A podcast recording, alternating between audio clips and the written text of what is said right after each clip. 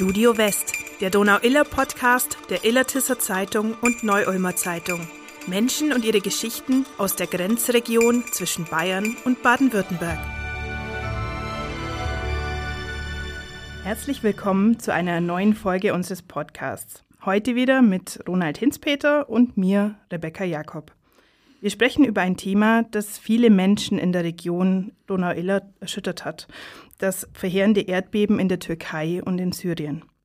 Zahlreiche Hilfsprojekte und Spendenaktionen wurden gestartet. Einige Menschen aus der Region sind sogar selbst in das Erdbebengebiet gefahren, um vor Ort zu helfen. So wie unser heutiger Gast. Es ist Silvia Rohrhirsch aus Bellenberg. Frau Rohrhirsch, danke, dass Sie heute etwas über Ihre Arbeit erzählen. Sie waren fünf Tage für die Organisation Lands Aid im Einsatz, um Hilfe in der Erdbebenregion der Türkei zu organisieren. Schon allein die Anreise in die Krisenregion war diesmal ein spezielles Abenteuer, oder? Können Sie kurz erzählen, warum?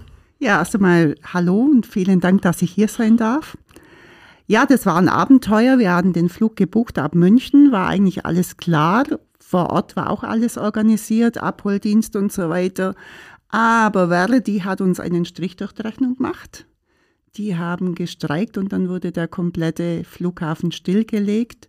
Und das war dann die Herausforderung tatsächlich für unsere Verwaltung, für die Leute im Büro, die Flüge umzubuchen. Und letztendlich sind, wir waren ja vier im Team und letztendlich sind zwei vom Team von Köln ausgeflogen. Und äh, die Birgit und ich, wir sind nach Zürich gereist und sind von Zürich weitergeflogen nach äh, Antalya. Da haben wir uns mit den anderen beiden vom Team getroffen und dann sind wir gemeinsam weiter nach Adana geflogen und Gott sei Dank rechtzeitig angekommen. Wie lange haben Sie dafür gebraucht? Für den Flug insgesamt? Ja. Naja, ja, also vom Bellenberg weg war ich morgens um halb sieben bin ich weg in Bellenberg und abends um 22 Uhr waren wir dann in Adana. Ja. Wie können wir uns das vorstellen? Sie kommen an einem durch Erdbeben zerstörten Ort an. Und wie geht es danach weiter? Gibt es da eine Art Protokoll, an das man sich da hält? Also es muss schon sehr viel vorher organisiert sein.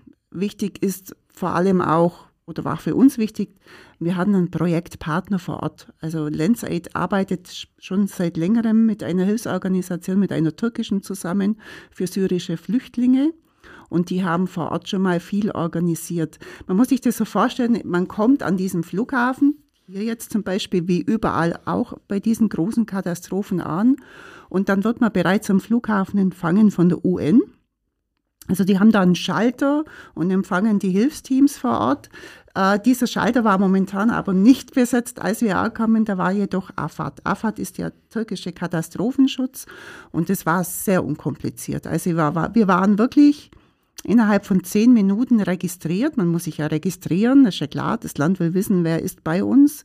Hat super funktioniert alles. Die haben uns sogar sofort ein Fahrzeug angeboten, einen Fahrer, einen Übersetzer. Wir haben gleich türkische SIM-Karten bekommen. Äh, Fahrerübersetzer braucht man nicht. Und dann wurden wir bereits von unserem Fahrer und unserer Übersetzerin am Flughafen angekommen. Und da fährt man, wir hatten ein Hotel in Adana, war zwar auch betroffen. Dieses Hotel, kann man ja vielleicht nachher noch drauf kommen, war aber auch, jetzt hätte ich beinahe gesagt, atombombensicher, das nicht, aber erdbebensicher gebaut von einem Architekten, der äh, Mitglied ist äh, bei der Gewerkschaft der türkischen Architekten, die ja schon Jahre davor warnen. Also da waren wir sehr sicher untergebracht. Und dann geht es mal los mit erstes Protokoll, Planungen, was macht man am nächsten Tag, die Te Technik muss funktionieren, also Satellitentelefon, SIM-Karte und, und, und. Und dann geht man so gegen 3 Uhr morgens, geht man dann ins Bett, um um halb sechs dann wieder aufzustehen und loszufahren. So geht es mal los, so das erste Ankommen. Apropos Ankommen, und Sie sind dann vor Ort. Wie sah das da aus? Also Adana war da, wo wir waren, da war nichts betroffen. Das alte Viertel war betroffen, aber wenn man dann am nächsten Tag in das Erdbebengebiet fährt, wir sind ja dann direkt ins Epizentrum, je näher man rankommt, umso mehr Häuser sind zerstört und die Städte, das müssen sich auch die Dörfer Stellen Sie sich die deutschen Städte nach dem Zweiten Weltkrieg, die zerbombten Städte vor. Berlin zum Beispiel 43. So sieht es da aus. Sie haben ja ähm, vor Ort auch mit den Menschen gesprochen, die ähm, mhm. vom Erdbeben betroffen sind. Wie schildern die ihre Lage, ihre Situation? Also als wir da waren, ein, zwei Beispiele, zwei Beispiele. Ich habe einen Syrer kennengelernt, der hat sogar früher mal in Deutschland studiert, war aber dann in Syrien und dort für die Weißhelme tätig, in Syrien selber. Und dann hat er mir so erzählt, er war wie gelähmt. Das hat er auch gesagt, ich bin wie gelähmt. Er wurde in Syrien zweimal, entkam er knapp einem Scharfschützen. Dann wurde sein Haus zerbombt. Dann hat er gesagt, okay, jetzt, äh, ich muss jetzt meine Familie Sicherheit bringen. Er ist dann mit Frau und Kind nach Adana, äh, nach ähm, Antakya, Entschuldigung, nach Antakya geflohen, hat sich da eine Existenz aufgebaut und jetzt ist wieder alles kaputt. Jetzt hat er wieder nichts mehr. Und der hat mir sogar noch das Foto gezeigt, äh, oder uns Foto gezeigt, die Uhr, wie sie stehen blieb, um 4.17 Uhr. Da war er nur so geistesgegenwärtig. Und die Familie wohnt jetzt in einem Zeltcamp und er hilft jetzt wieder ehrenamtlich für diese Opfer von diesem, äh, von diesem Erdbeben als Mediziner. Und also zu mir hat er, oder zu uns hat er gesagt, er ist wie gelähmt. Er hat das Gefühl, er kommt von einem Krieg in den anderen. Also der war komplett, man kann es eigentlich gar nicht beschreiben, der war einfach nur unter Schock, so kann man es beschreiben. Und ich frage mich, woher nimmt dieser Mann die Motivation? Wieder ehrenamtlich, wieder arbeiten, erste Cholera-Fälle hatten, total motiviert war er. Aber ich denke, das ist für ihn auch ein bisschen so ein Selbstschutz. Ne? Arbeit hilft ja. Ein anderes Beispiel, es war in Karamanarash, das ja fürchterlich erwischt hat. Das war ja komplett zerstört oder ist komplett zerstört wie ein Mann und einer von vielen, die haben ja immer noch auf der Straße gelebt und saßen vor ihren Häusern, beziehungsweise was noch Häuser waren, das sind ja Schutthalden, von oben bis unten mit Staub bedeckt und er hat gesagt, er bleibt so lange vor diesem Haus sitzen und er saß da schon zwei Wochen, bis seine Frau und Kinder gefunden werden. Also das, das, man kann das gar nicht beschreiben. Wie es den Leuten geht, kann man auch gar nicht nachempfinden. Das ist, ähm, ja, die waren nur wie schockiert. Also so eine Schockstarre kann man sagen. Das, dieses Leid, das kommt erst noch, weil die haben ja alles verloren. Da gibt es ja nichts mehr. Das heißt, die sind auch weit entfernt davon, dass irgendwie eine Form von Alltag einkehren ja, kann an der noch Stelle. Lange nicht, noch lange nicht. Die muss man jetzt erst einmal irgendwie unterbringen. Gab es denn auch, ich meine, das ist alles sehr, sehr, sehr traurig und, und, und schlimm, aber haben Sie auch Zeichen erlebt von, von Hoffnung und von, ähm, wir, wir kommen da irgendwie raus, wir, wir, wir kriegen das wieder hin? Natürlich, die Hoffnung stirbt zuletzt und das ist ja auch dieses, diese Motivation und dieses jetzt machen wir was, jetzt, bauen, jetzt räumen wir erstmal auf. So viele, die ehrenamtlich einfach, einfach helfen, die Armpagen, die die Verschütteten gesucht haben, die gesagt haben, jetzt, es muss halt irgendwie, muss es weitergehen. Ja, natürlich, das gibt es, weil das wäre ja schlimm. Wenn es das nicht geben wird, das wäre ja, muss, man muss ja vorausschauen, so schlimm wie die ganze Situation ist. Gibt schon auch, ja. Und wenn man dann so sieht, die Zeltstädte und diese, diese vielen Ehrenamtlichen, die von der ganzen Welt kommen, die zusammenhelfen. Wenn man am Flughafen guckt, der iranische Flieger steht neben israelischen Flieger. Iraner, Israeli arbeiten zusammen. Die Griechen, die Türken arbeiten zusammen. Das gibt mir immer so die Hoffnung, weil ich immer denke, es geht doch. Also wird doch gehen. Wieso braucht es immer eine Katastrophe, dass man zusammenhilft? Es, es geht wenn man möchte. Kurz vor ihrem Rückflug äh, gab es noch ein weiteres Beben in der Türkei. Äh, dabei wurden auch Menschen verletzt und getötet. Was haben Sie von diesem erneuten Beben mitbekommen? Naja, es gab ja viele kleine Nachbeben, die haben wir immer mitbekommen, jede Nacht. Da wackelt so ein bisschen. Und diese schwer, schwere Erdbeben, natürlich. Also es hat ganz schön gewackelt, es war laut. Und man geht halt dann auf die Straße. Also Sie müssen sich das vorstellen, Sie gehen nicht im Schlafanzug ins Bett. Ja, Sie haben Ihre Zipphose an, Sie haben einen Pulli an, Sie haben die Schuhe so vorm Bett stehen, da nehme ich mal extra Crocs mit, da ist man schnell drin, dass man schnell rein kann. Und man hat eine Weste da liegen, je nach Wetter, wo Sie alle wichtigen Papiere drin haben, also Pass, Ausweis, Flugticket, Geld, das Sie geschwind unter den Arm nehmen und dann schnell auf die Straße können. Und dieses Beben allerdings in, dieser, in diesem letzten Abend, das war schon, ich möchte nicht sagen spannend, schon ein bisschen bedrückend. Alles stand natürlich auf der Straße. Wir, und wir haben es ja gut, wir gehen ja wieder heim. Aber die Leute, die da vor Ort sind und dieses schwere Beben erlebt haben, die sind ja, die haben ja Angst ohne Ende. Und als dieses Beben vorbei war, sind wir tatsächlich dann zum Essen abends. Und als wir zurückkamen, das Hotel war voll. Die Gänge, die Lobby, überall waren Menschen, waren sie mit ihren Kindern, weil das war, wie gesagt, erdbebensicher gebaut. Und da war trotz diesen vielen Menschen so eine richtig, so eine erdrückende Stimmung. Die sind auch nicht mehr heim. Die haben in diesem Hotel geschlafen, auf den Gängen, in den Fluren, im Auto vorm Hotel, weil sie einfach Angst hatten, nach Hause zu gehen, ja. Weil sie Angst hatten, ihr Haus stürzt jetzt ein, weil da natürlich auch viele Schäden an den Häusern vom Beben vorher war. Das ist ja nicht Ihr erstes Erdbeben, was Sie erlebt haben. Ich habe noch keins erlebt. Wie fühlt sich das eigentlich an, wenn plötzlich alles zu wackeln anfängt? Oder ist es so, wie man sich im Klischee vorstellt? Also ich habe ja, ich habe es tatsächlich 2005 war ich in Pakistan. Die hatten ja 78.000 Tote damals. Da waren wir direkt nach dem Erdbeben, Search and Rescue Teams. Das war eine andere Aufgabe, die ich hatte. Und da hatten wir tatsächlich Beben miterlebt mit 6,8, also stündlich. Wie ist so ein Erdbeben? Sie haben keinen Halt mehr. Also sie haben wirklich keinen Halt mehr. Man gibt ja die, der Erde, die Erde gibt uns ja den Halt und es ist weg. Es wackelt alles, sie können sich nirgends festhalten. Es ist laut, es macht richtig Krach.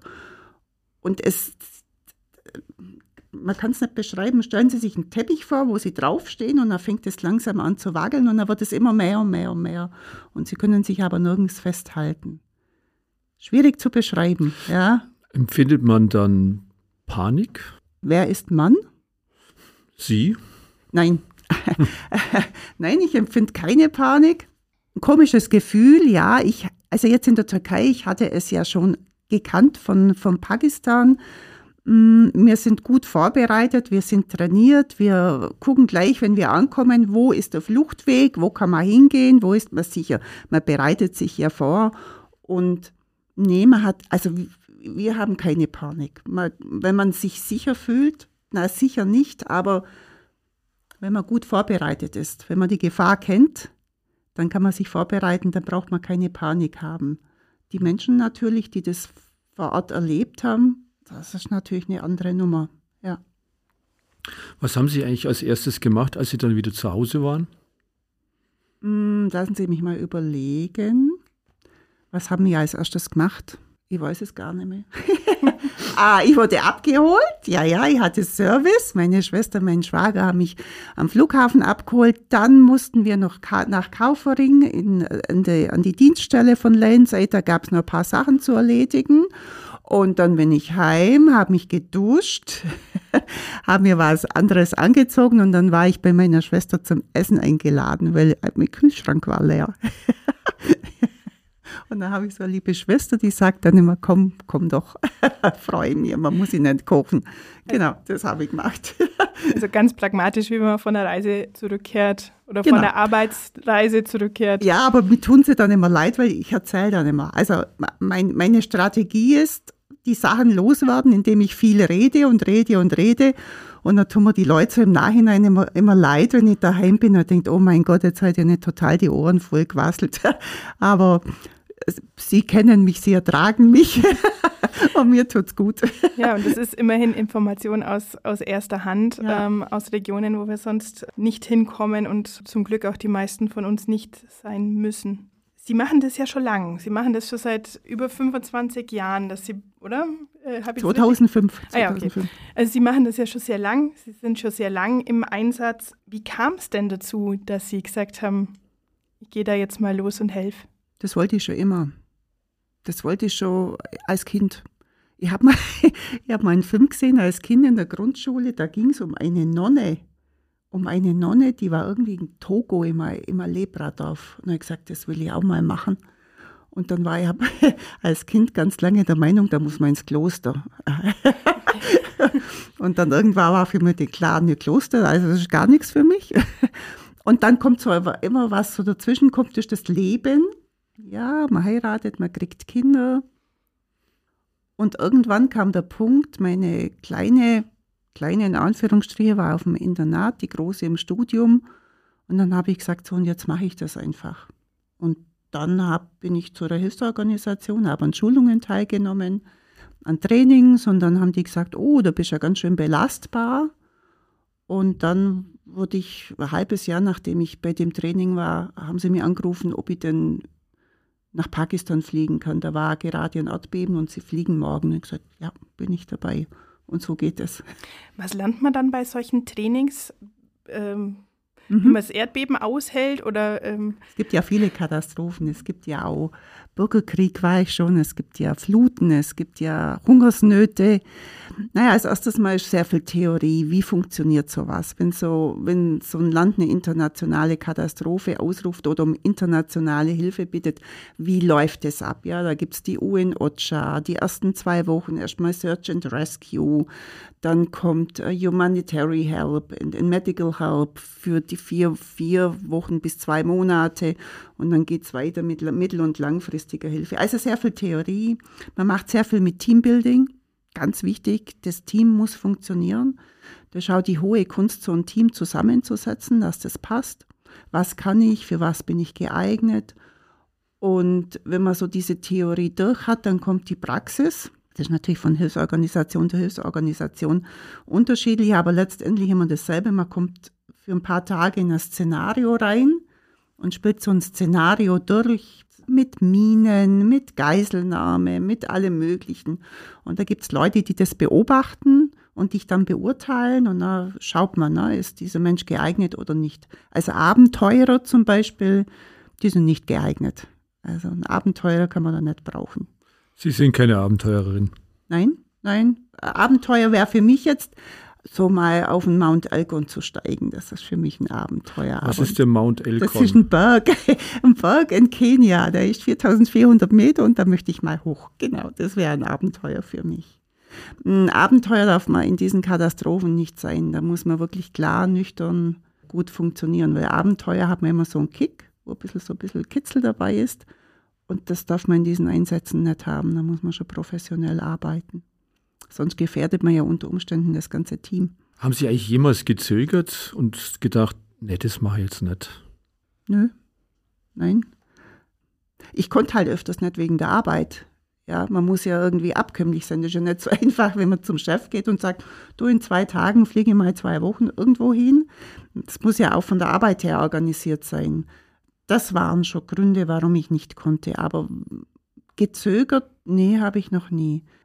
Aber Ihr Arbeitgeber hat schon viel Verständnis dafür, dass Sie in Krisengebiete fahren. Ja, das hat er. Das hat er, sonst würde es nicht machen. Naja, ich bin ja bei der Hilfsorganisation tätig. Ja, okay. Ja. Sie waren mehr als 30 Mal in Krisengebieten im Einsatz. In Georgien, Libyen, Sambia, Mali, Kenia, Burkina Faso. Welcher Einsatz ist Ihnen eigentlich da so am meisten im Gedächtnis geblieben? Eigentlich alle gleich. Was prägend war, war tatsächlich mein erster Einsatz 2005 bei dem schweren Erdbeben in Pakistan. Das war prägend. Das war einfach prägend, weil ich sage immer, und das ist tatsächlich so, entweder man macht sowas nur einmal und dann nie wieder, oder aber es lässt einen nicht mehr los. Also so kann man das sagen. Ansonsten, und es hat sie nicht mehr losgelassen. Ja, genau, genau. Kommen wir noch mal kurz zurück zu Ihrem äh, jüngsten Einsatz jetzt in der Türkei. Ähm, sie hatten es ja vorhin schon angesprochen, da sind ja Hilfsorganisationen aus der ganzen Welt im mhm. Einsatz, ähm, arbeiten Seite an Seite. Wie haben Sie das erlebt, die Zusammenarbeit vor Ort? Wie, wie gut klappt das oder wie gut kann das überhaupt klappen, wenn da so viele mitspielen? Das funktioniert sehr gut. Aufgrund dessen, dass die UN-OCHA, die reist ja gleich an und da gibt es abends immer jetzt die ersten zwei Wochen bei dieser akuten Phase, gibt sogenannte Cluster-Meetings. Cluster-Meeting heißt, jede, jedes Team, jede Organisation hat einen Koordinator dabei. Das sind ja die Aufgaben ganz klar verteilt. So, und dieser Koordinator geht zu diesen Cluster-Meetings, der sagt, wir kommen da und daher, wir können das und jenes. Und die UN-OCHA, die drüber steht, oder auch mit gemeinsam mit AFAD, die sagen dann, wir brauchen an diesem Ort medizinische Hilfe zum Beispiel. Oder wo wir waren hier im ländlichen Ge in der Gegend, geht da mal hin, da kam noch wenig Hilfe an. Und es funktioniert eigentlich Ja, nicht nur eigentlich, das funktioniert sehr gut. Also man hat da vor 30 Jahren oder so hat es vielleicht noch nicht so geklappt, man hat viel gelernt und das, das geht. Also international wie national. Man hat Gott sei Dank gute Übersetzer. Wenn jemand keine englische Sprache kann, man muss ja mit den, äh, mit den Leuten vor Ort reden. Und das, das funktioniert klasse. Also zumindest das, was ich erlebt habe. Wobei das natürlich ein Gebiet mit 102.000 Quadratkilometer ist. Das muss man sich mal, muss man sich mal im Kopf vorstellen. Ja. Und die haben mal gesagt, geht ins, ins, äh, ins äh, Epizentrum und Dörfer drumherum. Und da hatten wir bereits Kontakte über unsere Übersetzerin mit NGOs, die da bereits tätig waren. Und da haben wir uns angedockt. Sie haben es vorhin mal kurz äh, angedeutet, dass dann doch sehr unterschiedliche und eigentlich verfeindete Länder äh, zusammen oder zumindest in diesen Krisengebieten aufeinandertreffen und eigentlich ein Ziel haben, zu helfen. Was meinen Sie vom, von Ihrem Gefühl her, wie, wie nachhaltig ist eigentlich so eine Hilfe? Schweißt das die Welt irgendwann einmal vielleicht näher, äh, enger zusammen? Die Menschheit lernt nicht. Also das, das, was ich gelernt habe, der Mensch lernt nicht, das glaube ich nicht. Das sind einfach die Leute, die da kommen, die ticken alle gleich. Ja, die haben alle die gleiche Intention, die machen ihren Job. Aber ob das die Welt zusammenschweißt, das glaube ich nicht, weil da sitzt ja die Politik nur drüber und Interessen von Einzelnen zum Beispiel. Das, ich glaube es nicht. Nee, leider, leider. Hoffe es zwar immer wieder, aber ähm, wenn man so in die Welt schaut, das Gegenteil ist der Fall. Also, das sind einfach die Menschen, die da zusammenarbeiten, weil die gleich ticken, weil die alle die das gleiche Ziel haben. Ja, das ist das, was zusammenschweißt. Wann glauben Sie eigentlich, dass in diesen, in dieser betroffenen Region jetzt wieder Normalität einkehren könnte? Das ist the One Million Dollar Question. Also, das, wir haben da mit Leuten auch geredet, die Containerdörfer, die werden mal so eingerichtet, dass die drei Jahre da bleiben. Also es wird Jahre dauern. Das ist jetzt aber meine persönliche Einschätzung. Es gibt ja jemanden, der sagt immer, ja, ist alles wieder aufgebaut. Glaube ich nicht. Glauben viele andere auch nicht, wenn man das gesehen hat. Also das dauert Jahre. Wenn überhaupt die Menschen, die dieses Beben erlebt haben, dies, das gibt ja niemand, wo nicht selbst unser Fahrer hat, als wir kamen, 150 Beisetzungen gemacht, bis wir kamen. Unsere Übersetzerin hatte Todesfälle. Das muss, glaube, kann mir nicht vorstellen, dass das irgendwann mal für so Menschen, dass es normal weitergehen kann, wenn man seine ganze Kinder verloren hat, wenn man die Familie verloren hat. Mm, ist schwierig, ein normales Leben. Kann ich mir, kann es mir schwer vorstellen, muss aber, ja, hilft ja nichts. Sie haben vorhin gesagt, die Menschen, die kommen und helfen, die ticken alle gleich und ähm, verstehen sich auch miteinander sind ja auch immer wieder die gleichen Leute, die kommen und, äh, und helfen. Sie haben mir erzählt, ähm, Sie haben in der Türkei sogar jemand wieder getroffen, den Sie schon von einem ja. anderen Einsatz kannten. Mujtaba Haider Imran, genau, mit dem habe ich 2005 in Pakistan gearbeitet. Der ist Präsident von Pakistan Relief eine pakistanische Hilfsorganisation und wir waren schon immer so los über Facebook und so, haben wir immer wieder gesehen, wo der andere ist. Naja, und wen treffe ich in der Türkei? Mujtaba nach 18 Jahren. Sofort wiedererkannt, grau ist er geworden. Wäre ich auch, helfe, helfe ein bisschen nach. und das war echt toll. Also es war wirklich, wir haben uns riesig gefreut, wirklich beide. Und das war, er hat dann gesagt, weißt du Silvia, das war jetzt wie wenn ich gestern in Islamabad am Flughafen zu dir Tschüss gesagt hätte. So war das. Wir haben uns nur einen Tag, einen halben Tag getroffen. Dann sind wir wieder unsere Wege gegangen, aber es war einfach schön. Es war ein tolles Erlebnis, ja. Leider hat es eine Katastrophe braucht, um sich wieder zu treffen. Wie ist es, wenn man solche Einsätze verarbeitet? Sprechen Sie mit, mit Kollegen auch drüber, um das persönlich verarbeiten zu können, was Sie gesehen haben? Also das war jetzt recht kurz. Äh, ja, also ich bin jemand, der viel redet. Ich brauche das. Ne? Ich quassel furchtbar viel. Ich glaube, manchmal nerv ich auch die Leute. Dafür entschuldige ich mich jetzt. ähm, aber es ist tatsächlich so, die Hilfsorganisationen bieten dann selber auch sogenannte Debriefings an. Also wenn jemand Redebedarf hat, wenn, äh, wenn jemand etwas furchtbar nachgeht, äh, da gibt es dann Nachsorge und das ist auch super wichtig. Und ich weiß aus der Erfahrung von Pakistan, das war dreiviertel Jahr gut und dann war ich ungefähr, das war knappes Jahr später, bin ich nach Ulm gefahren im Ford Fiesta und stand auf der Brücke über Donau und wir standen im Stau Und gegenüber ist der Verkehr gerollt und dann saß ich in diesem Auto drin und dann sage ich, genau so geht ein Erdbeben an. Äh, die, wo neben mir im Auto saß, die hat gesagt, spinnst du, da ist doch gar nichts. Und ich gesagt, magst du das gar nicht, wie das vibriert? Und dann hast du plötzlich so ein Flashback. Deshalb finden diese, die Briefings auch bei Hilfsorganisationen oft erst nach einem halben, dreiviertel Jahr an, weil das erst später so diese Erinnerungen kommen. Es war dann nicht schlimm. Ich habe gesagt, oh, also ich mag auch jede, wenn ich irgendwo im Raum bin, Holzdecke, erster Stock, ich mag jede Vibration. Ich weiß, das ist die Holzdecke, das ist überhaupt nicht schlimm, aber man wird sehr sensibel, das ist tatsächlich so. Oder wenn ich in einen Raum reingehe, irgendwo, die macht das total unterbewusst, kriegt keiner mit, ich gucke, wo komme ich hier schnell wieder raus. Oder wenn ich in ein Flugzeug steige, zähle ich immer die Sitze. Wie viel, welche Reihe? Soll man ja eigentlich machen, gell?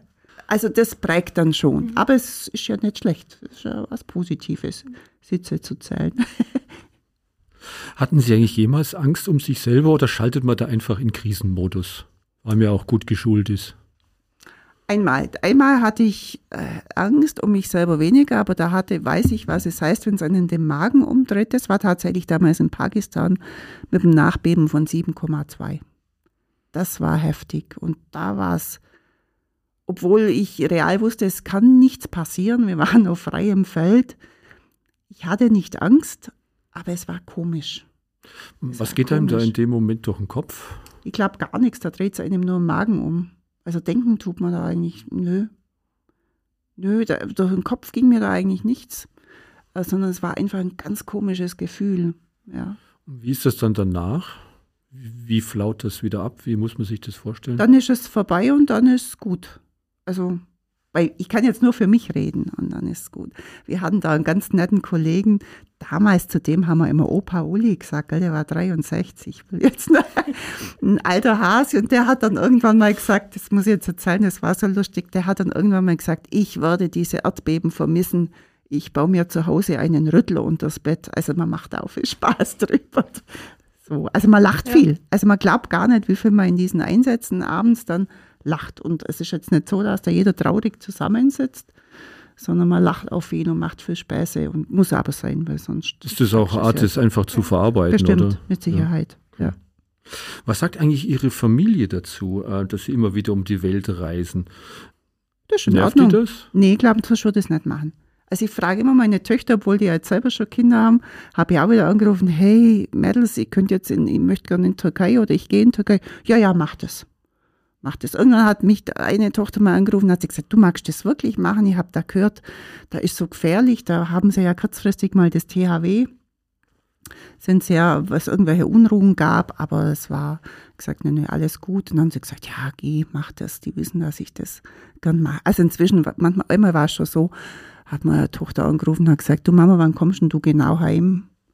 Ich gesagt, ja, dann, ah, hättest du vielleicht morgen Zeit auf Kinder aufzupassen? Also das ist gut ja, für die ist das in Ordnung. Sonst würde ich es nicht machen. Okay. Ja.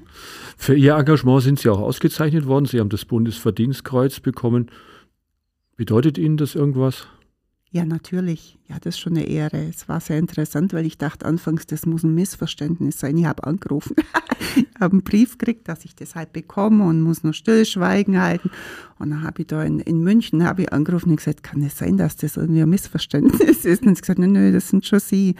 Ja, das ist schon irgendwie, ja, mit dem hätte ich nie gerechnet. Nie im Leben. Doch, das ist schon eine Ehre, auf jeden Fall.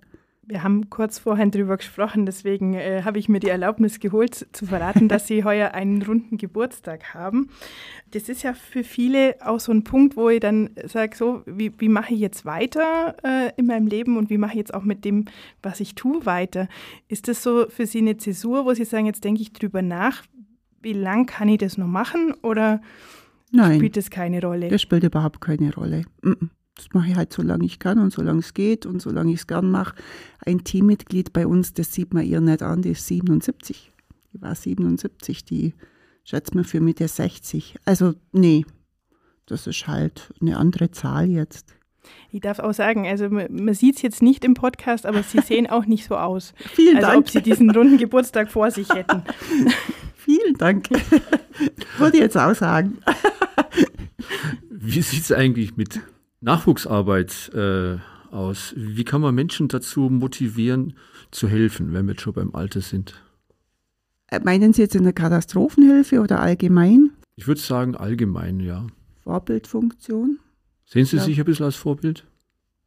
Ja, ich denke schon, ja. Ich hoffe doch. Ist auch das vielleicht eine Motivation, sowas zu machen? Nee, also über sowas habe ich noch gar nicht, nie nachgedacht, ob ich Vorbild bin oder nicht. Ich mache es, weil ich es gerne tue, weil ich es kann und weil es für mich in erster Linie um die Menschen geht. Deshalb mache ich es, aber nicht, weil ich ein Vorbild sein will. Kommen da Junge nach, die sagen, ich mache mit? Ja, das wollen viele. Wollen viele. Viele ist aber dann oft gar nicht bewusst, was es heißt. Aber es gibt viele, ja.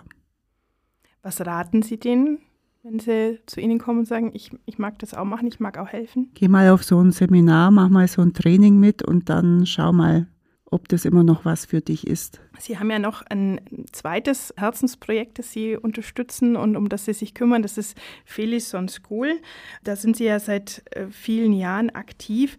Können Sie kurz unseren Zuhörern und Zuhörerinnen, die das noch nicht kennen, erklären, was da passiert? Naja, die Felison School, die habe ich gegründet mit Felix Limo, so ein Langstreckenläufer, der kam mal auf mich zu. Ich hatte da mal ein Projekt in Kenia und da kam er dann auf mich zu, ja, er bräuchte Hilfe, er möchte gern das Glück, das er selber hatte, weil er ein sehr erfolgreicher Marathonläufer war, weitergeben, weil er war das einzige Kind von acht, das zur Schule gehen durfte. Und da wurde sein Talent entdeckt. Er möchte gerne eine Schule gründen für Kinder von bedürftigen Familien. Und ich habe mir das überlegt und denkt, naja, könnt ihr auch mal machen, eine Schule gründen. Und dann haben wir die gegründet und es läuft ganz gut. Wir haben mit 25 Kindern angefangen vor acht, neun Jahren. Und jetzt sind es 280 Schüler, die die Schule besuchen. Und die zahlen relativ wenig Schulgeld. Das ist so ein bisschen dieses Konzept. Und im Moment haben wir zehn Schüler im Internat, die gar nichts bezahlen aus sozialbedürftigen Familien ich hätte nicht gedacht, dass das wahrscheinlich ein Lebenswerk für mich wird, als ich das begonnen habe. Weiß nicht, ob ich es dann gemacht hätte, weil da kommt ja nur ein Problem nach dem anderen. Dann war Corona, dann war dieses, dann war jenes. Jetzt im Moment die Lebensmittelpreise, ist eine Katastrophe, wie die da in die Höhe schießen. Die haben ja eine Dürre ohnesgleichen in Ostafrika, das kriegen wir gar nicht mit bei uns. Also die sind um 60, 70 Prozent gestiegen, die Lebensmittelpreise vor Ort. Aber ich bin jedes Jahr da und der Felix Limo, der managt das super gut und bin da immer sehr gern und unterstützt es auch weiterhin. Und wir sind jetzt so weit äh, beim Aufbau der Schule, dass ich sage, jetzt unterstütze ich nur noch für die Patenkinder, sammle da Geld. Das war aber auch das Ziel vom Felix, dass er gesagt hat, ich brauche Hilfe. So ein Mensch allein kann keine Schule bauen, bei uns ja auch nicht. Äh, aber ich will irgendwann einmal unabhängig von Europa sein. Und das ist ja ein super Konzept. und ich sage immer, die beste Hilfe und Veränderung kommt nur, wenn sich ein Land von innen verändert. Von außen kann man nichts verändern. Man kann unterstützen und sagen, wo brauchst du Hilfe? Aber die Veränderung selber muss von innen kommen. Und das ist natürlich toll, weil auch viele Mädels da die Möglichkeit haben. Also die ersten beiden Patenkinder, die wir hatten, die machen jetzt Abitur und eine studiert jetzt äh, Medizin und die andere will Pilotin werden. Ich gesagt, dann will er aber mal mitfliegen. Mit Stuffy. Geraten solche nachhaltigen Projekte eigentlich äh, in der Öffentlichkeit, im Bewusstsein der Öffentlichkeit, muss ich sagen, äh, eher ins Hintertreffen durch solche Katastrophen wie jetzt in der Türkei und in Syrien? Ja, mit Sicherheit. Ja, klar. Das sind halt immer so diese Schlagzeilen, das ist ja auch fürchterlich. Man hört ja nicht mehr viel von der Türkei, wenn man ganz ehrlich ist, in den Medien ist ja irgendwie weg.